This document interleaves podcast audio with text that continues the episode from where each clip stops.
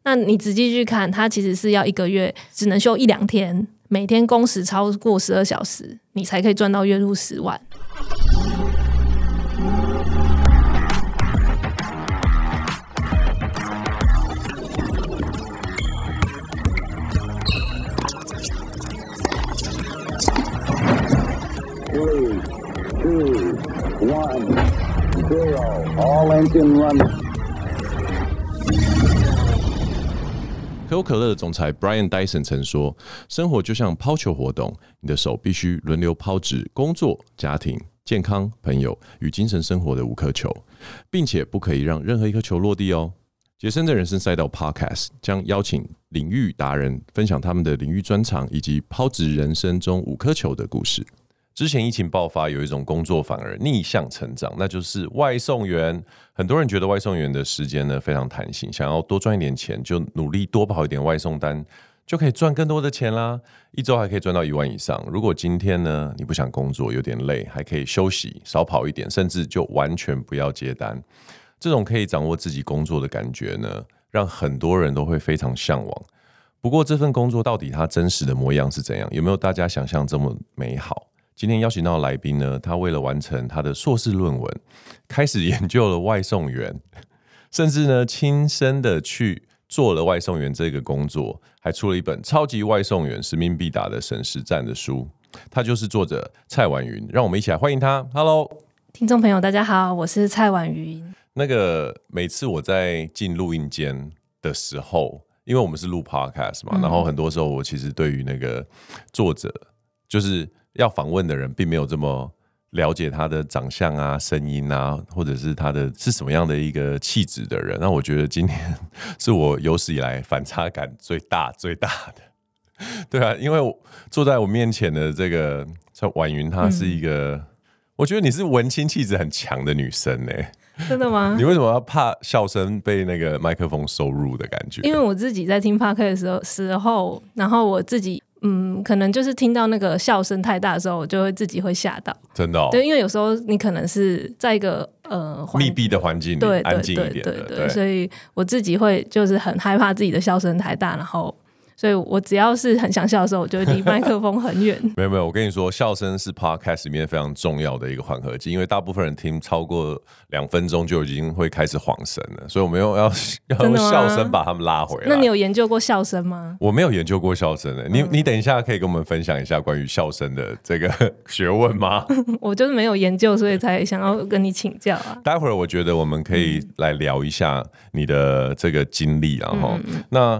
为什么会开始做这件事？因为我相信你上很多节目，很多人因为你出了这本书，然后有这样的一个学经历的时候，就一开始会比较难理解你的学经历背景，怎么会与外送员，而且甚至实际去体验沾上边，怎么会有这样的起心动念？嗯，其实这个书其实是从我的硕士论文改写的，嗯，所以要回答这个问题，其实要回到我当初选择硕士论文题目的那个抉择，有多么绝望跟不知道选什么题目 才会选到这个。对，其实我相信选题目对于所有的研究生也好，一定是一个很困难的事情，而且会越来越困难，因为随着硕士越来越多人都会把好的题目 选走了。对，对啊，所以那时候我也是遇到一样的困扰。那很多人都会从自己开始出发，没错，其实我也是。然后我那时候有想写过，我自己列了很多题目。然后包含就是我自己家乡彰化和美那边的纺织产业，因为自己有亲戚是做这个的，所以自己也有想了了解。然后另外就是我当时大概在二零一九年七月的时候，那时候我因为我每天都要骑脚踏车上下学，就是从我自己的租屋处永和啊，然后骑脚踏车到公馆，然后我每天这样反复骑，就发现诶，路上怎么越来越多穿着制服啊，或者是带着品牌保温箱的外送员，就是在我旁边出现这样。所以在在我要选题目，刚好这一群人又大量在我生活中出现的这个过程当中，我就哎，就对他们产生好奇。OK，哇哦，嗯，这听起来非常的合理，因为每天上上下学的这个路程当中，其实你的这个观察也是，你刚刚说二零一九年了，七月，对，我差不多也我也是在二零，因为我是住桃园，嗯，我觉得我没有像台北市双北的人很快外送员就密集非常的多，呃，在桃园。就是你会一开始你来台北的时候会觉得哦很多，但是桃园没有那么多。突然一瞬间，我发现在我的停车场，我邻居的摩托车车位就是很多的保温包开始出现的时候，我就觉得哦，好像这件事情变得就是很多人在做了。对啊，就是现在大家可能都已经习以为常了。可是你回过去看那个当下的那个时间点，真的是会特别观察到这个现象。OK，嗯，然后当你第一次提这个题目给指导教授嘛，你有得到什么反应吗？他就是说：“哎，你要不要再考虑一下？” 对，为什么？我我我，因为我我觉得大部分人应该对于呃选论文这件事情时有所闻，可是。什么样的总论文也是有跟食材一样嘛，有有分好好处理跟不好处理的。为什么他会这么样的先挡一下这个 idea？因为在那个时间点，其实很少人在做这个题目，基本上找不太到。很棒吗？对，所以这个是一个可以做的原因。OK，但是它同时也是你要怎么谈，这、嗯、这个是一个大问号。Okay. 因为我当时是观察到这个产业兴起的现象，所以我一开始有点想要。包山包海的做，呃，做一个产业研究啦，然后也里面要包外送员啊，包研究店家啦、平台啦、消费者啊，所有东西我都写成三页的，就是一个提案给我老师这样。然后他看到就满头问号，就想说你是要做一个？我在想啊，我猜啦，他可能心里在想说，哎，你是要做一个三年期的计划？就是因为实在太多了。对，你现在你是要写十篇论文嘛什么的，所以他可能就哎，你要不要再考虑一下，确定好你要。什么方向这样子？对对啊，所以他那时候也很很好，就帮我找了，在很少研究的状况下，帮我找了几篇给我看，嗯，然后就因为你可以从劳动这个领域切入，就给我了一些建议，这样子。OK，对啊，所以我也刚好就是他也觉得说，哎，可以做，那我就开始执行这个研究的计划。OK。但是我们都已经知道后面的结果是你有亲身下去这这样子的工作场域，并且成为外送员嘛，对不对？在做论文的这个过程当中，你有认识多少人？他做论文，他研究的对象，他自己也变成那个对象，这样是普遍的事吗？嗯，其实还算有一定的比例，但不是最普遍的。因为当时，因为我们都有读书会嘛，就是同学之间都会彼此的报告自己的题目啊、研究方法啦。其实最主要还是以访谈为主流，嗯，就是以做质性研究这一块。最轻松嘛，谁要真的去做那一些，对不对？很、很、很怎么讲？嗯，深入。到他们工作场域的事情，我觉得有时候是没办法。OK，有些题目的限制是他没办法去做。OK，对，然后所以像什么东西？嗯，我觉得连性工作者都有人下去做了。我想想看，我觉得有些高技术性的啊，OK，比如说厨师，或者是比如说建筑工人，okay. 我觉得他他需要一定的技术性，你可能就很难哦快速的成为那个角色。了解。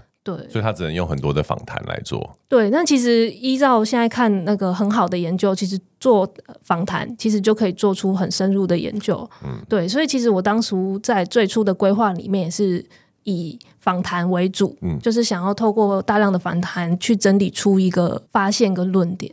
结果嘞，什么是走到什么样的点让你发现说不行，我应该要下去做？是那个经费已经。短缺到不行了，是不是？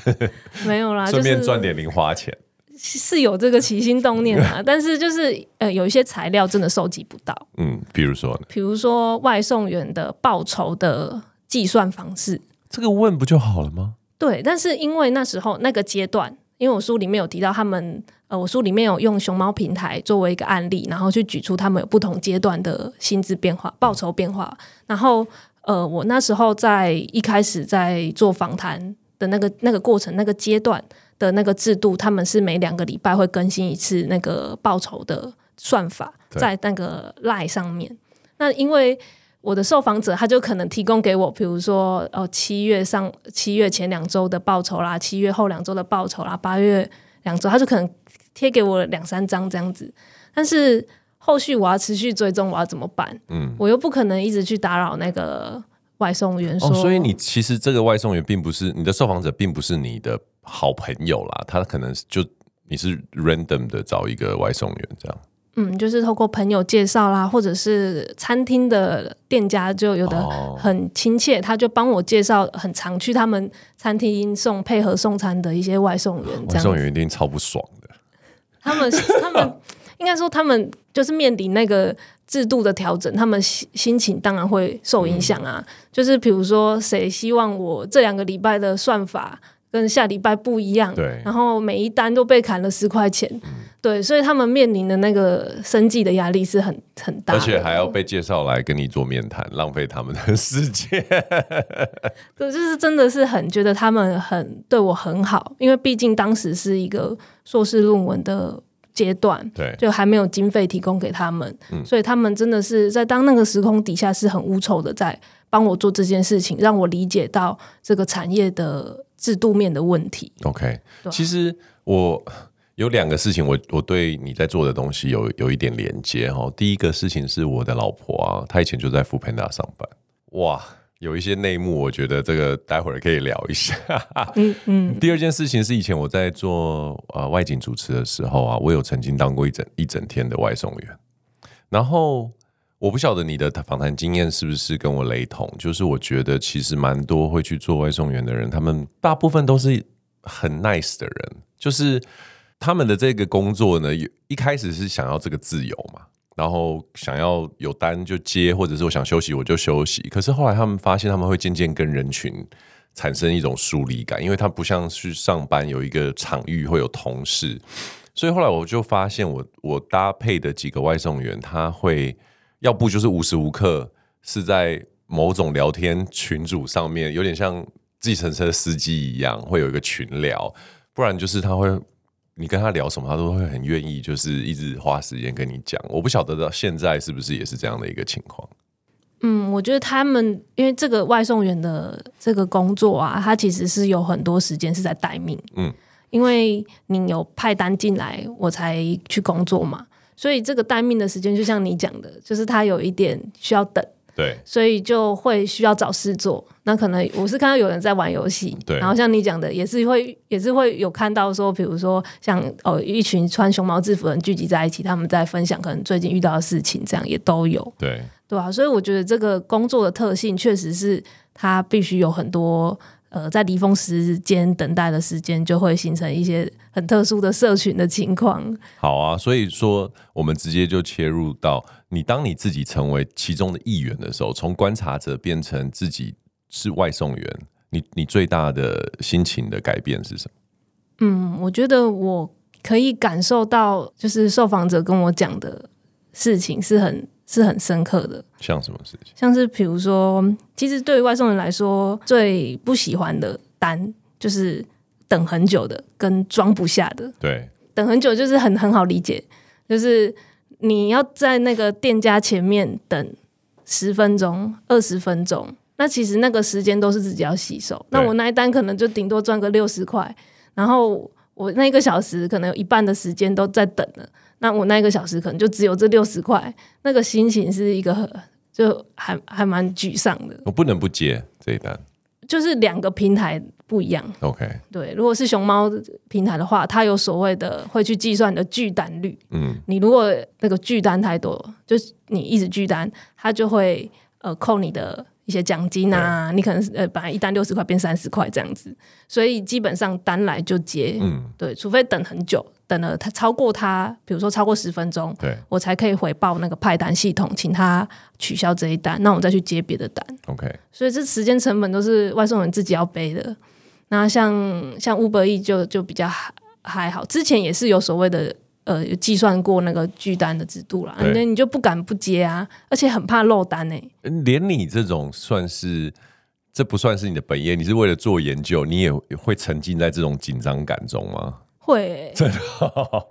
我觉得特别是在做呃 Uber Eats 的时候，我觉得它它的 APP 设计的非常好，嗯，就是。让你可以用透过那个 APP，就跟那个游戏的呃那种达标的界面是很紧密结合的。我就可以很清楚知道说，哦，我在未来的一个小时内，我再接下可能两单，我就可以再多三百块的收入。对，那对于我来说是很大的诱因啊！我再多接一单，我再多接一单，我就可以有钱 进到我的口袋。这已经是人类行为学的范畴了，对不对？对啊，就是你一定是会为了想说，那我再多花一点时间，我再多花一点时间，就有额外的报酬。那我到底要不要？嗯、当然要啊。OK，所以就会因很沉浸在这个累积这种趟次奖励的游戏里面。哦，你讲的这两个字就是我原本想要提的事情，嗯、就是我觉得。是不是会有一种游戏化任务的这种氛围？其实人对于这这一类的这种奖励性的行为会很难做抗拒啊。其实我们玩游戏也是因为这样，有你有时候看别人在打手游，或者是他们在做一些，就是那个游戏本身其实是很无脑、很很很无聊的，可是一直沉浸在下面，就是因为他一直不断的抛一些诱因奖励出来给你。你觉得外送员有有这样的一种心理状态吗？嗯，我我自己啦，用用按照我自己的经验来说，我觉得在做这个 Uber Eats 外送员的时候，就很有这种感觉。对，然后那个但是在熊猫平台在从业的时候，我觉得它的制度设计是比较多惩罚性的啊，就是我女朋友已经离开了啦，没关系。那 不我老婆，我老婆她已经离开了。她会设计一些，比如说哦，你取单率没达标，你就拿不到某个奖励金，哦、或者是哦，之前还有用过消费者评价。Oh. 就是你消费者评价呃低于几颗星，你就拿不到消费者回馈费。OK，然后现在就是说又要说，哎、欸，你要骑你登记的车辆，你不可以骑你家里的别人的车辆，嗯，这样子。所以嗯，它很它的结构不太一样。OK，所以我在做熊猫平台的时候，我其实是很担心我被扣奖金。嗯，所以我一直会盯着我的手机看。那你觉得哪哪一个对你对你来说的驱动力比较强？不想被罚？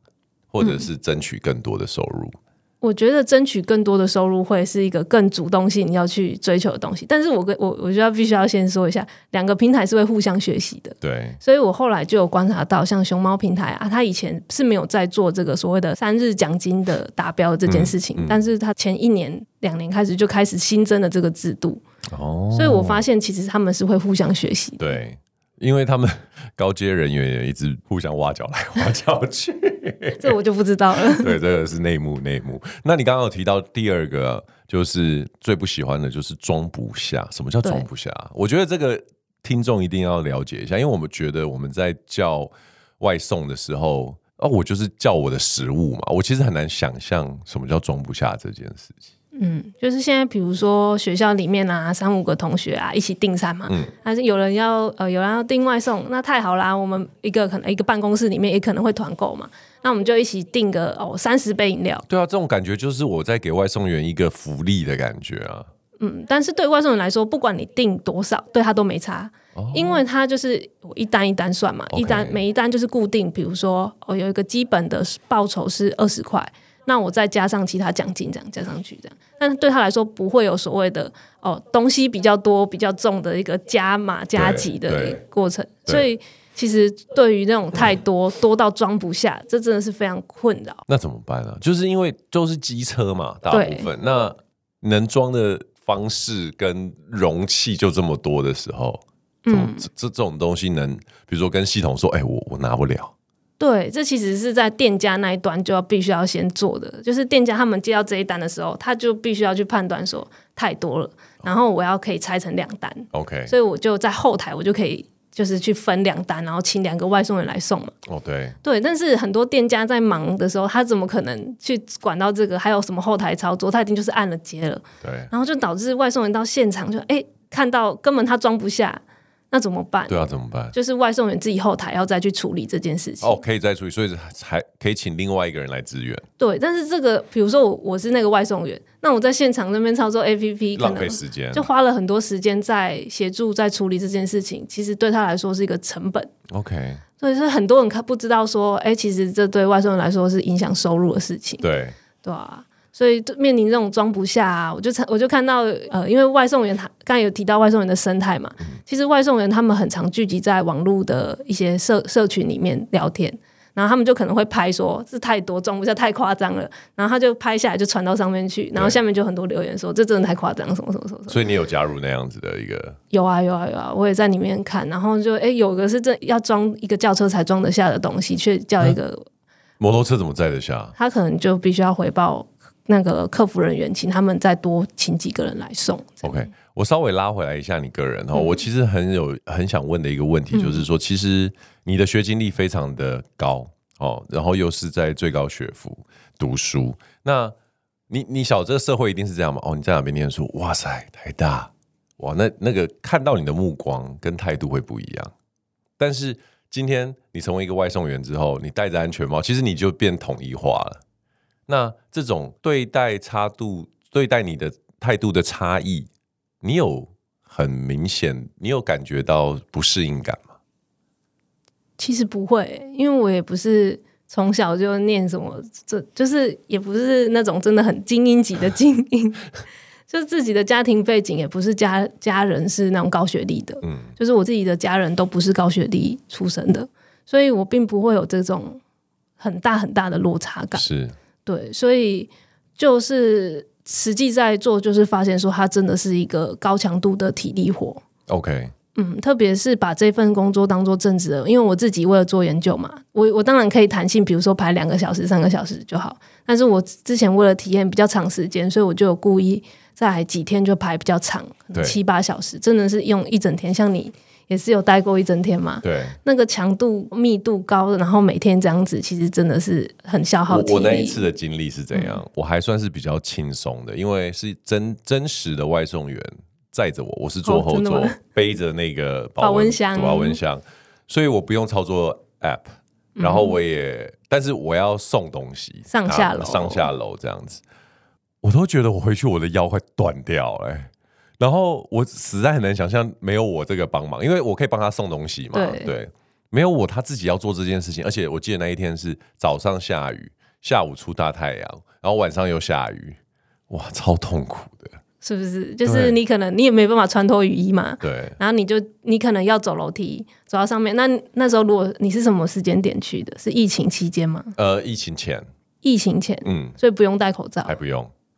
哦，戴口，所以你是经历戴口罩的事情。对，但是我有遇到很有趣的事情啊，就是我记得有一单我要送到也是信义区的旧公寓的四楼，嗯、然后它是一份早餐，但是哎，它是早上的单子，然后那个早餐是，反正那个分量多到我觉得是四个人的分量，然后我去就是只有一个，她其实只是穿着一条超短的热裤出来的女生哦，然后。因为我我是我是外景嘛，所以有摄影机在远远的地方拍，这样，嗯、所以他没有看到摄影机。然后，但是我我需要跟我的客人就是说明说说说一些话，这样就说，哎、嗯，你自己吃这么多，就是创造一些一些一些对话。嗯、然后他就说，他说对啊，我我一个人吃，还是你要来陪我吃？然后我就超傻，然后我我就是完全吓到，然后我还转过去看那个摄影机，这样，然后他就说你在看什么？然后我说哦，没有没有没有没有，谢谢，然后我就跑就跑走了，这样。哦、对，我就遇到有这样的事情。但是就像你讲的，如果是疫情后，甚至是现在，其实就会有蛮多规则的改变嘛，比如说戴戴口罩，然后现在有很多已经不能上上楼了。嗯，这听说对外送员来说是一个德政，是不是？我自己是很喜欢这个不上楼的政策啦，因为你给我的访纲有一题是那个他们的停车问题嘛，那、嗯啊、你自己有跟过一天，你就知道说其实很不容易，因为乱停啊，几乎、嗯。你们好一点是因为外送员可以在下面等，就等，他就人在那边嘛，有警察他就骑走就好了。但是如果自己要去处理这个，真的在，特别是在。我是在台北市做研究，真的每一单基本上都找不到停车位的。对啊，这种只能就是碰运气，就是找个不显眼的地方赶快乱停一下这样子啊。然后你要祈祷你你送的过程当中不会被耽误。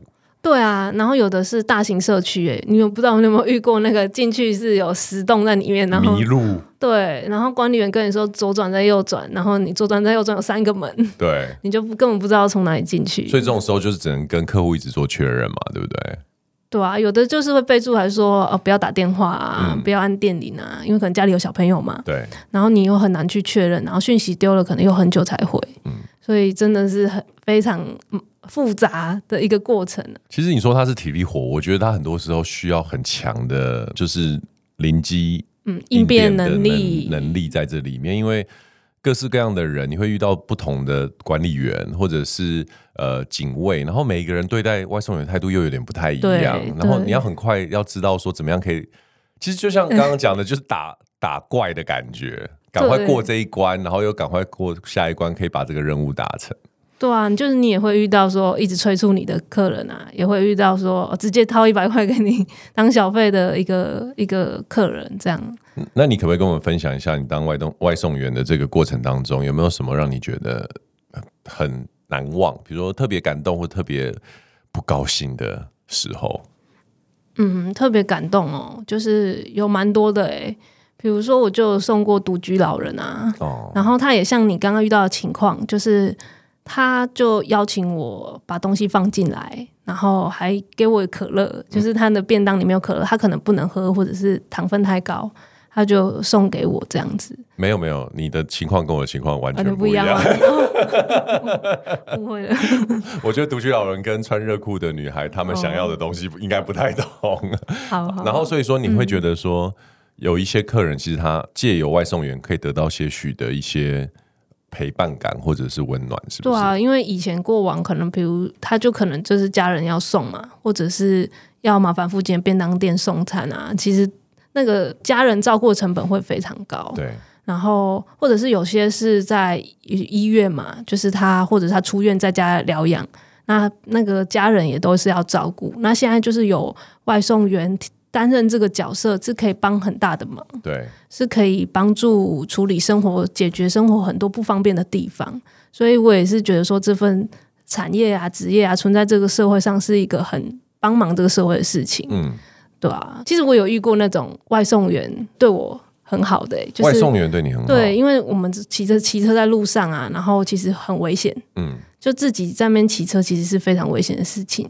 对啊，然后就是我也是在停红绿灯的时候，有也是有一个外送员，是一个姐姐，对，她就特别骑到我旁边来跟我提醒说，我的那个 Uber Eats 的保温箱有那个提把要收起来，不然会勾到。对，货车勾到其实是连人带车会卷到车底的。啊、然后我就会觉得说，哎，他人好好哦，就是他跟我讲这些事情，所以就导致我后面我只要是遇到有这样情况，其实我也会，你也会跟他跟他说。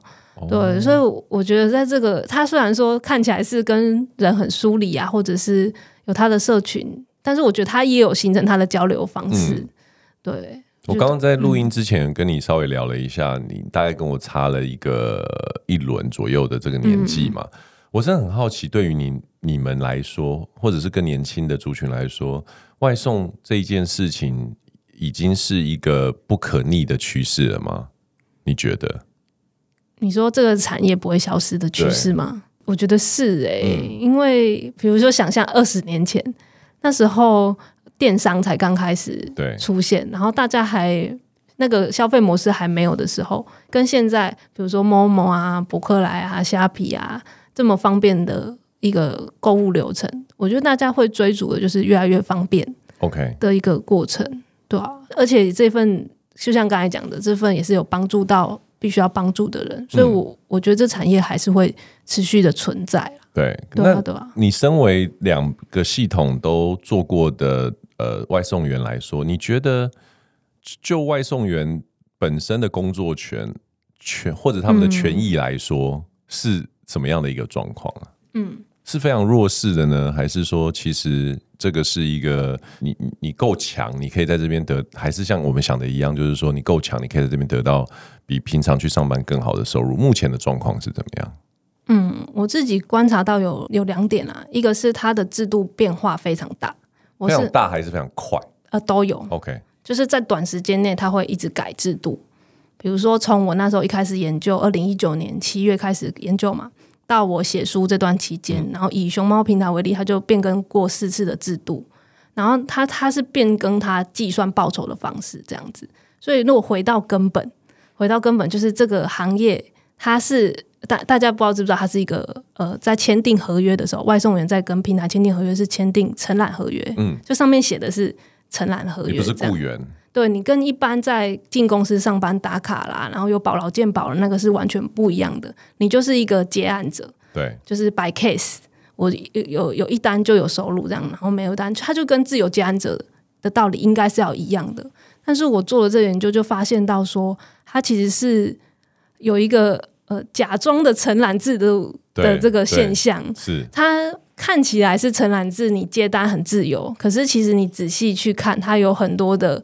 很像是这种要规范你的制度在里面。嗯，那这个他他他就有偏离这个承揽制的一个。对啊，然后像我写这本书，其实是很幸运找到邱宇凡老师来写推荐序，他是以法律背景的观点在写，嗯，那跟他交流就有很多的收获啦。然后他就有提到说，呃，所谓的真的承揽制是外送员可以评估自己的生产成本，然后进行报价，他也可以跟平台进行议价。对，哦，我觉得这报酬不合理，我还要考量我机车加油的成本啊、修车的成本啊这些东西。其实外送员他必须就是，如果是真的承揽制，外送员可以知道他的工作内容再接单。对。但是其实外送员很长，根本就不知道啊。对啊，你接下去你怎么知道他送到哪里？嗯、或者是客人跟你说他要改什么东西，或者他地址根本写不清楚，还要改地址。对。对，所以这其实都有一点，就是他都他都跟真的承揽制有一点距离。就是研究过程当中就发现到这个很大的问题。那你觉得我们外送员离成立工会还有多远？其实现在很多外送员都有工会，嗯，对，然后我觉得工会又是另外一个议题啊，就是呃，现在其实工会有分很多工会，有职业工会啊、产业工会啊、企业工会这样子。那外送员成立工会，然后也在呃，就是外送平台他们去调整制度的时候，也都有外送员出来，对，就是去讨论这个定价啊、报价啊，很多问题这样子。那现在呃，我们可以看到，其实各地方政府都有自治条例啦。然后因为呃过去的一些讨论，所以他也都有自治条例去明定说，外送平台要提供给外送员一些基本的保险的保障啊。但是其实有了这些调整，还是触及不到那个核心，就是所谓的承揽制的问题。对。然后像像呃，我刚刚有提到邱宇凡老师嘛，他在推荐序里面就有写到，目前呃，像欧洲有十六个国家都把外送员呃视为劳工，嗯，就是他们是有所谓在适适用于当地的一些劳保啊那些福利的，是比较有保障的状态。然后他们的报酬也不可以随意变动。对对对，所以这些我觉得这部分都还需要很大的社会讨论啊，社会共识。我觉得可以先让大家知道说。呃，外送员的劳动过程有多么复杂，然后他们面临到的风险是什么？嗯，我觉得可以先让大众知道这件事情，也是写这本书的一个初心啊。哇，那台湾有多少外送员？嗯，呃，依照政府的数据统计，全台湾有十。约大约十五万的外送员，你觉那你觉得实际是多还是？我觉得实际应该是更多，因为像我最近也是有，因为写了这本书，有在平台里面内部工作的一个离职员工有跟我联络，嗯、然后也我们有做了五个小时的访谈。然后他其实是跟我说，平台他们内部的数据是更高的。哦，所以有很多。黑黑牌外送员的意思吗？就是嗯、呃，他们因为他们会呈报人数给政府嘛，对。但是实际他们统计应该是有比政府统计数据更更多的外送员在以这份工作来赚钱，这样子。对对啊，哇，十五万加哎、欸，这样子真的是蛮多的，是蛮多的。对啊，嗯、那我请问一下，你你有在便利商店打工过吗？哎、欸，我没有在便利商店打工过，但是我们这个出版社的有一本，就上一本书有是以超商店员为主题来书写的，所以我觉得、哦、你们出版社的选题非常厉害哦，所以可以找那个作者来聊聊。你觉得外送员跟在超商工作哪一个比较辛苦？你就你的体感，我觉得他有他的相似的地方，嗯、也有他不一样的地方。相似的地方是他们都必须要应付很复杂的工作流程，对。因为像在超商里面，他们工种太多了，各式各样的需求，真的真的什么，现在连冰淇淋机啊，然后 iPhone 系统，它其实里面有很多操作，对，都是哦，随时呃那个消费者不知道怎么用就来问你，消费者绝对不会知道，对，然后所以其实也这也很考验，我观察也很考验超商店员他们自己也要一直不断的去学习这些新的东西，嗯。然后就觉得它的复杂性也是非常高的，对，就很推荐大家去看游击文化的呃超商店员那本书。哎呦，打书打的非常的好。哎，我我想要带入一个最近的新闻啊，嗯、就是你知道伯恩吗？嗯，他之前也因为外送员的事情了，嗯、这件事情你有没有什么看法？这件事情嘛，对啊，嗯、呃，因为我刚才不是说我有跟那个离职的内部员工平平台对聊聊嘛，然后他的，因为我自己也不是很了解实际的状况，但是。他他是跟我说，他觉得，呃，他的观察或者他听到的，那确实是他觉得啦，是伯恩这是随机找到的案例，无心之过。对，但是实际怎样，因为我没有去做研究，其实我也不知道真实的情况。但是那个案例反映出一件事情，就是说，嗯、其实外送员的后面的故事蛮多的，是不是？那你自己在跟外送员访谈当中，你有观察到有特定的族群会偏好来，就是他直来的考量，到最后会变成外送员的嘛？比如说，嗯嗯嗯，单亲家庭或者是父呃有小孩子的爸妈，还是怎么样？你年纪比较轻的从业人员，大概会是什么样的一个？嗯，我自己访谈有一些是中年的人，然后。他可能在中年转职的时候比较难找到工作，那他可能就可以选择这份职业。然后有些人确实像你讲的，要照顾照顾小朋友，因为自己我自己有亲戚，他也是跟我透露说他想去做外送，嗯，因为他必须要配合接小孩的时间，对。对啊，这也是一个考量。那有一些是赚外快嘛，他可能平常在餐厅工作，就我受访者是在餐厅做全职。哦，做全职、嗯、对，然后他不想要赚餐厅的加班费。因为太少了，嗯，我觉得是太累了。OK，就是那个高，因为餐厅是高强度嘛，他想要转换一下，所以他就会以他为兼职的行业，对啊，那我有遇到很认真的外送员，他对这个做这个外送员，担任外送员其实是很有认同感的，哦，oh, okay. 很想要作为他全职的职行业职业这样子，但是因为面临到制度不断调整，他已经没办法透过这份收入来喂饱他自己了。所以他就没办法继续做下去。所以你刚刚讲到一个重点，就是说他已经没有办法用这样子的职业赚到他想要赚的钱。所以我们以往去想象说，外送员可以一个月的收入很高很高，到到现在来说，大概是一个什么样的范围啊？嗯，我觉得一开始大家都很有印象，那个月入十万这件事情。对。但其实他一开始就是一个迷思的啦，因为他是在二零一九年七月的，就我开始做研究的那个时候出来的。那你仔细去看，他其实是要一个月只能休一两天，每天工时超过十二小时，你才可以赚到月入十万。哇，超超过十二小时？对，在当时，那现在是更没办法的。OK。嗯，所以就是他其实是，而且现在制度不断调整嘛，你只要不符合规定，你就要被扣奖金，嗯、一单六十块变成二十块这样，对啊，他们后台也是会有人去去抓这个违规啊什么的，所以现在其实按照那个我的受访者给我的。一个回馈就是他现在已经没办法，比如说他以前做这行业可以有五六五六万的收入，对，那他现在可能嗯、呃、一样的时间他可能算三四万这样，OK，然后他可能必须要照顾他的小孩，所以他就必须要去找其他有更高收入的工作了。对，当这件事情的成本越来越高，比如说包含你的呃油费啊、维修啊，还有林林总总，可能自己要保险啊，你的你的花费已经。越来越高，然后平台给你收入越来越低的时候，那接下来外送的这个族群也会有这样子的一个消长，不是吗？就是人会人从业人数显然会越来越少啊。那真正会想要留下来的，在你的观察是有什么样的原因？这个这份工作对这一群人有一个很强大的吸引力呢？嗯，我觉得其实这就是个人考量，哎，就是像刚刚讲的个人的情况。比如说，有的人他不能适应外面的职场环境，嗯，他喜欢这种一个人操从业操作的一个过程，然后或者像刚才讲的，他必须要照顾家人啊，对，有一些考量。那虽然这份工作他呃可能搞不好他去五十岚工作哦、呃，这种连锁品牌的饮料店工作，呃，薪水更高，但是他种种考量下，他觉得这个最适合他。最大的优势就是弹性的时间安排，弹性的时间安排，嗯。我觉得他还是一个可以让人家想要选择他的一个主要的点。所以其实做外送员，呃，时间安排很弹性，但是其即便他在外面一直跑，他跟人互动的机会，我是说，比如说商家或者是你的你的外送客人互动机会，其实是很少的，是不是？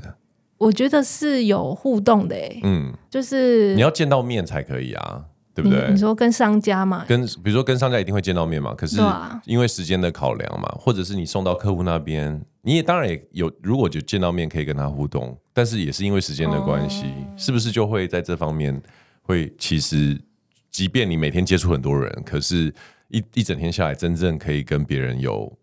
优质交流的时间，哦，这真的是没有没比较少啦，是特别是消费者更不可能。对，因为店家还有可能，比如说你都在同一个区域跑，会认识。对，就像我刚才讲的，有店家介绍给我外送员嘛。对对，所以其实消费者的交流是很少的，但是在店家这一块是有有他的一定程度的交流啦。如果他常常在那个区域的话，嗯，了解。那你觉得这个对一个人的社会就是 social 的这种需求上面会有很大的影响吗？做外送员有你你访谈过的人有没有做了比较几年以后的时间之后，有反馈给你说，在他的心理层面上面有有产生什么样的影响吗？从事这样一个独立作业就可以完成的工作。有没有这方面的回馈？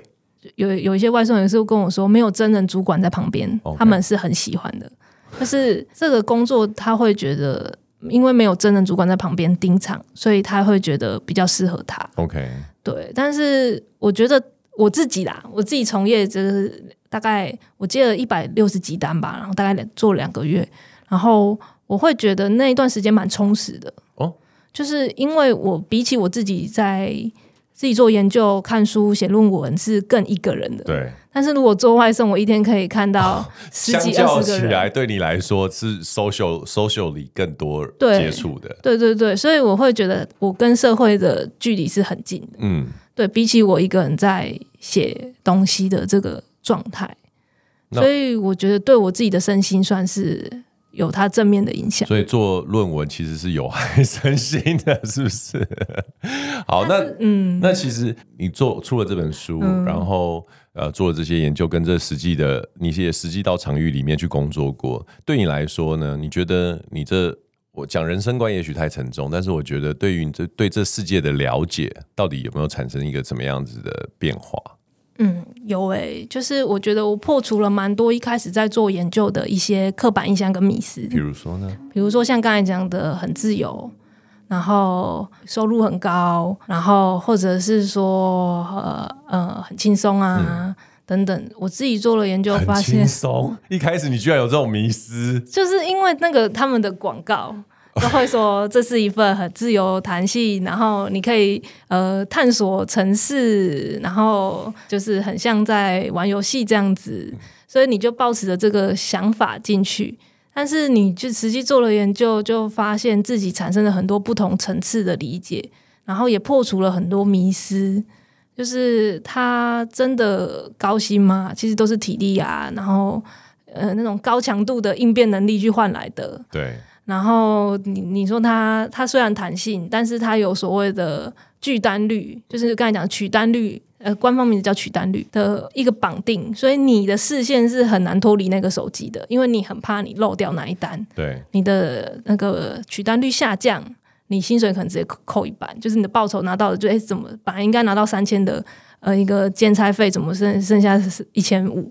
这是实际我自己有遇过的，对，所以就。就是很多不同层次的理解啦，然后我也非常的感谢，就是在做这个研究过程当中，像刚才讲的外送员、店家，嗯、然后也有律师，呃，在过程当中也有受访啊，帮助我。那也也包含说，我这本书出书之后，就是像刚才讲的，有内部的离职员工主动联系我，对，然后跟我分享很多事情，然后还有那个呃，也有另外一个 podcast 的主持人，他就跟我提到说，他自己是。呃，他看了书之后，他发现他是其中一个我书里面写到车祸案件的一个目击者啊，真的这么巧？所以他就是这些回馈都就是，就我真的很感谢这些人，让我可以有不同的视角在看这些事情。嗯，那你看哦，像你出了这本书，然后得到这一些反馈跟这些灵感，嗯、回到刚刚你有遇到亲戚跟你说他想要做外送员这件事啊。那你给他的建议到底什么？或者是也顺便给我们的听众一些想要从事这个工作的人一些建议。嗯，其实我真的觉得你可以先了解这些真实情况。怎么了解？如果没做的话，就是可以看这个书，然后多听真的做这行业的这个职业的人说啦。然后我自己是，就是比如说像我们刚才讲的，它其实是在制度变动性是很高的一个状况。嗯，然后。他又是，比如说他的生命周期是短的，因为我刚有提到有采访这个内部员工嘛，他跟我说他们内部统计哦，就是外送员平均大概做不到一年，真的吗？大概九个月还是十一个月，我有点忘记他说的数字，就是真的哦，这个生命周期平均是短的，所以你了解到一些真实的情况，就是他经常在变化制度，嗯，然后他的流动率高。啊，但是你又评估你个人的情况，比如说你需要弹性的时间，嗯，或者是你需要赚外快的机会，或者是你觉得，呃，这份工作不用有真人主管在你旁边，你觉得比较舒舒适。我觉得就是现实考量跟你自己的个人的考量综合在一起，你觉得你可以试试看，那你就去试试看。哇，听起来就让人家不想试试看啊！我觉得你的你讲刚刚讲那一番话，就是完完全全非常可以拿来跟他们平台的真人广告作为一个比对的一个说辞。但是我其实还蛮惊讶，是他们内部员工其实是有一些制度是必须他们自己要去跑的。